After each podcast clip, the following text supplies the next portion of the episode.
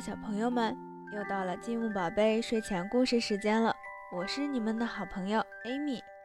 今天我们要讲的故事是《兔子小姐的微笑》。小熊拉着小提琴走向猫太太的时候，猫太太皱了皱眉头，嘟囔了一句：“真难听，我以为是弹棉花的来了呢。”然后推着猫宝宝快步离开。小熊拉着小提琴走向狗先生的时候，狗先生收起了报纸，说：“真难听，你能让我的耳朵清静清静吗？”然后从长椅上站起来。小熊拉着小提琴走向狮子绅士的时候，狮子绅士一点也不绅士，他张开大嘴吼道：“真难听，走开，快走开！”小熊很难过。如果不是遇到了兔子小姐，他甚至都要放弃成为小提琴手的愿望了。事实上，当小熊拉着琴走向小兔子的时候，小兔子正在看书。小熊有些犹豫，它只是远远的、远远的，不敢靠近。然后试着轻轻地拉了几下，小兔子抬起头，诧异着望着小熊。但立刻露出了甜美的微笑来。小兔子的微笑可真美呀，就像一缕阳光照进了小熊的心里。小熊觉得连身上的皮毛都变得蓬松起来。我要把这温暖的阳光写进乐谱里。小熊一溜烟的跑开了。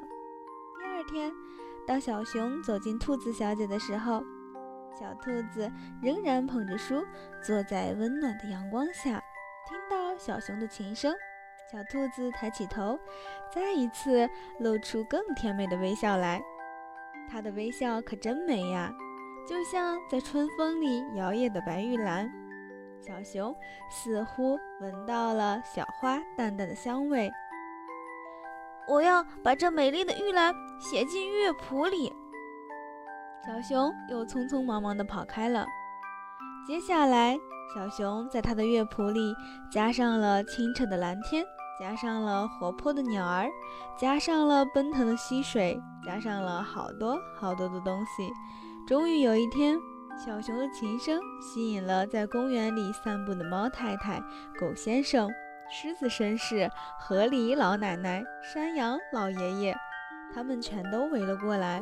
听得如醉如痴，小兔子也合上手中的书，起身朝人群中走去。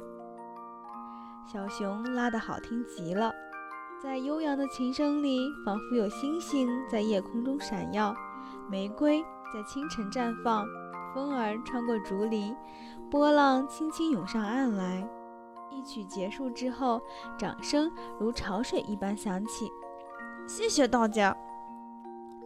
小熊深深地鞠了一躬，感慨地说道：“在此，我要特别感谢兔子小姐，我的一切灵感都是来自于她的微笑。”大家的目光不约而同地集中在了兔子小姐的身上。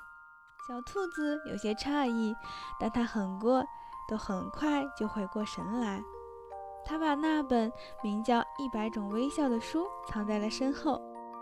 只是一只想当礼仪小姐的兔子，这些天来一直在练习着怎样展露迷人的微笑。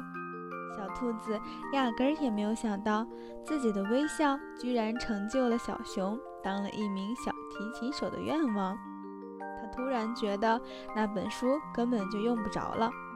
这会儿，他的脸上露出了最美的微笑，是的，发自内心的最美的。笑。好啦，小朋友们，今天我们的故事讲完了，祝小朋友们晚安。